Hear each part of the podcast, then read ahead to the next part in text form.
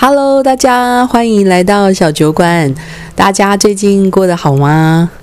上星期台湾有个大地震，呃，希望大家都没事哦。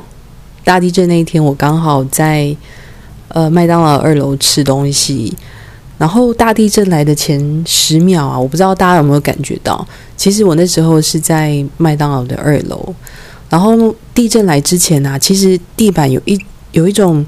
上下震动的感觉，而且那种震动的感觉就很像是你开车经过那种石子路，然后整台车一直颠簸的那种感，但是是小颠簸啊，不是大颠簸，就小颠簸。然后我那个时候在吃东西，就感觉到那个颠簸的时候，就觉得好奇怪啊，想说怎么会有这种感觉啊？就是在麦当劳怎么会有这种感觉？然后过不久就大地震，然后就是手机响，然后大地震这样子。那后来是还好，就是呃家里面也没有什么东西掉下来，呃我的朋友跟我家人都很安全，所以也希望听到我 podcast 的朋友也都非常的安全哦。那我们今天呢要讲一部片子，呃也是我今天去看二轮片的片子，它的片名呢叫做呃叫做回忆人或追忆人，叫做。追忆人，不好意思，叫追忆人。那这部片子呢？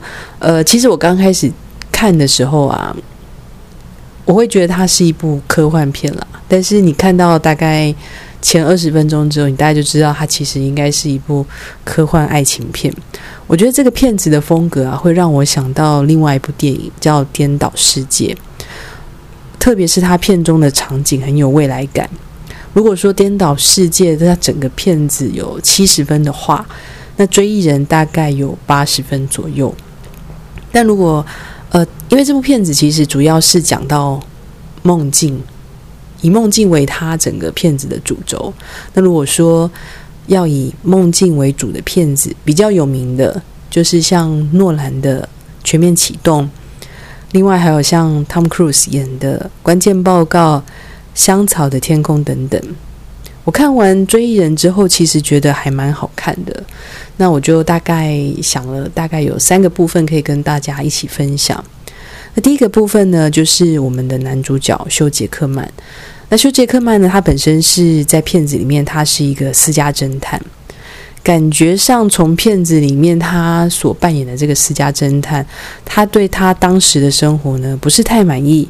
但是也不会特别的想要去改变。那女主角的出现，就让他单调的生活就是像注入的一泉活水这样。然后他就爱上了女主角。爱上女主角之后，没想到女主角就突然消失了。男主角无法接受，所以就是不停的在寻找女主角。那这个中间呢，男主角呃自己也就在这个机器里面重温了好几次跟女主角一起的感觉。呃，我刚刚说到的机器，其实也是这部片子里面的一个一个一个回忆的机器。也就是说，人们可以借由这个机器呢，去回忆他过去一些他很想要的美好的那种感觉。所以呢，因为女主角突然消失嘛，所以男主角就想说，他也要透过他自己的这个机器呢。去回忆他跟女主角在一起的感觉。虽然他说他是要寻找他消失的线索，但是我个人感觉他应该是比较想要重温跟女主角在一起的感觉。其实，呃，这个感觉在片子里面女配角也有跟男主角讲，因为其实你可以感觉得出来，呃，男主角非常的爱女主角。那他消失之后呢？其实他呃，除了一直沉浸在。回忆他的这个机器的回忆里面之外，另外还有就是他不停在寻找跟他有关的事情，所以你可以想象，呃，这就有点像失恋啦。我们那时候，我相信，呃，可能听众也许七八成的朋友也都有失恋的经验哦。那失恋的时候，有时候一开始我们还没有办法抽离那个感觉的时候，其实是会一直在寻找那种感觉。那慢慢久了之后，你就会 move on，就是会继续的往前，你就会慢慢的淡忘，慢慢的呃忘记过去那种比较不舒服的感觉，然后你会慢慢的再往前，再进步这样子。那我觉得男主角大概就是有点经历像失恋那种感觉这样。那这整个片子里面啊，很有趣，就是男主角他有一个小本子，然后这个小本子呢是记录了他使用这个机器来办案，并且从他们记忆中找到线索的这些人。我觉得这个片子导演很厉害哦，他很会用一些小东西来呃连贯整个电影的情节，比如说女主角第一次到。店里面使用这个机器的时候，他忘记带走了耳环，而这个耳环后来就出现在男主角的店门前，也刚好让男主角捡起来，让男主角发现，哎，女主角其实有来找过他。另外，像是女主角也曾经告诉男主角，他流浪时被收留的地方，而这个地方也就是最后顺利让男主角找到小男孩的地方。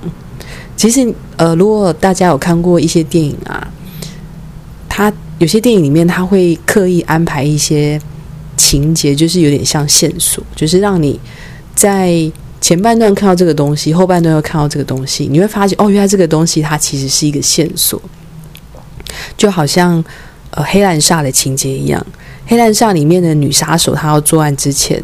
她一定会在凶手的身上画一朵叫做卡特利亚的花，所以这卡特利亚就变成，呃，在《黑兰煞》这部片子里面，就是变成警方办案的一个线索。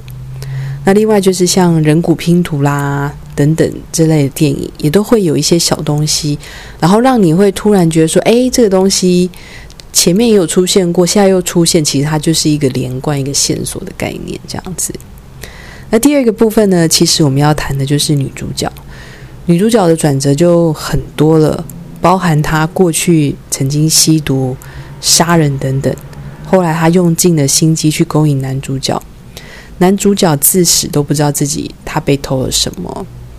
里面有一段吴彦祖演的黑帮老大，是中文又英文的。大家其实看到这段时候会觉得，这黑帮老大好像有点不太专业，但我觉得这段很棒。真的很棒的原因呢，是因为他带出了女配角是神枪手传闻的这个背景。为什么呢？因为其实男主角为了要去寻找女主角嘛，因为女主角突然消失了。那他在寻找女主角的过程之中，发现女主角过去曾经跟一个黑帮老大在一起，所以他想要去找这个黑帮老大去问女主角的下落。那也许就是太冲动了，所以他就。直接就跑去找这个黑帮老大。那女配角呢，其实是这个男主角他公司里面的助手。所以呢，那一直有传言这个女配角是个神枪手，但是其实就是一个传言嘛，所以大家都不知道。但这一段很好，就是证明了女配角是个神枪手，因为女配角，因为男主角去找这个黑帮的时候，当然，呃，黑帮就觉得说这个人来者不善嘛，所以。就有点像是想要愚弄他，或是说真的想要置他于死地，不知道。但至少女配角的出现，让男主角不会很快就死在鱼缸里面，因为那时候男黑帮老大想要把他淹死在鱼缸里面。那后来女配角就出现了，那真的就是如同神枪手的传言一样，他一个人就打了至少五六个人，然后都是枪枪毙命。那最后这个黑帮老大。也就是吴彦祖这个又英文又中文的黑帮老大，他就死在他的枪下这样子。那第三个感觉呢，就是我刚刚讲到这个女配角哦，这女配角啊，我感觉她还有妈妈感，她整部片子的都很像妈妈。为什么这么说呢？因为她其实会关怀男主角，也会叨念男主角。他会像比如说，他会告诉男主角说，一天到晚招待自己的同袍，其实是赚不了钱的。那另外一方面呢，呃，女配角自己也有说，因为她其实后来她有酗酒的问题，所以她就没有跟她的女儿联络。在我的观察，会觉得说，他是把他对他女儿的关怀转移到了男主角的身上，男主角的身上。那有一段情节呢，其实是男主角一心要把消失的女主角找回来，女主女配角就觉得太危险了，希望他留在这边好好的工作。不要再去管女主角的事，但女主角执意要找哦，但男主角执意要找女主角，并且希望女配角可以到其他地方工作，继续往人生的其他方向前进。大家会不会听到这段的时候，觉就觉得很像妈妈？比如说我们平常在家啦，或者是工作上怠惰，或是说日常生活有一些怠惰的时候，妈妈就会一直叨念我们。但是我们执意要做一些决定的时候，妈妈往往也都是最担心的那一个。呃，那这整部片子最后的结局很棒。我们常常听到大家说不要活在过去，但有时候我们呃过去会让我们感受到生命的美好，而抛下过去往前走呢，实际上也是给自己一个机会，可以拥有更多更美好的回忆。我觉得如果有这真的有这种回忆的机器的话，我其实还蛮希望可以去尝试看看的。呃，最主要是我想要回想一下小时候的自己啊，应该是会蛮好玩的。好啦，那这大概就是我呃今天看完《追忆人》这部片子的分享。那也希望大家今天晚上都有个好梦。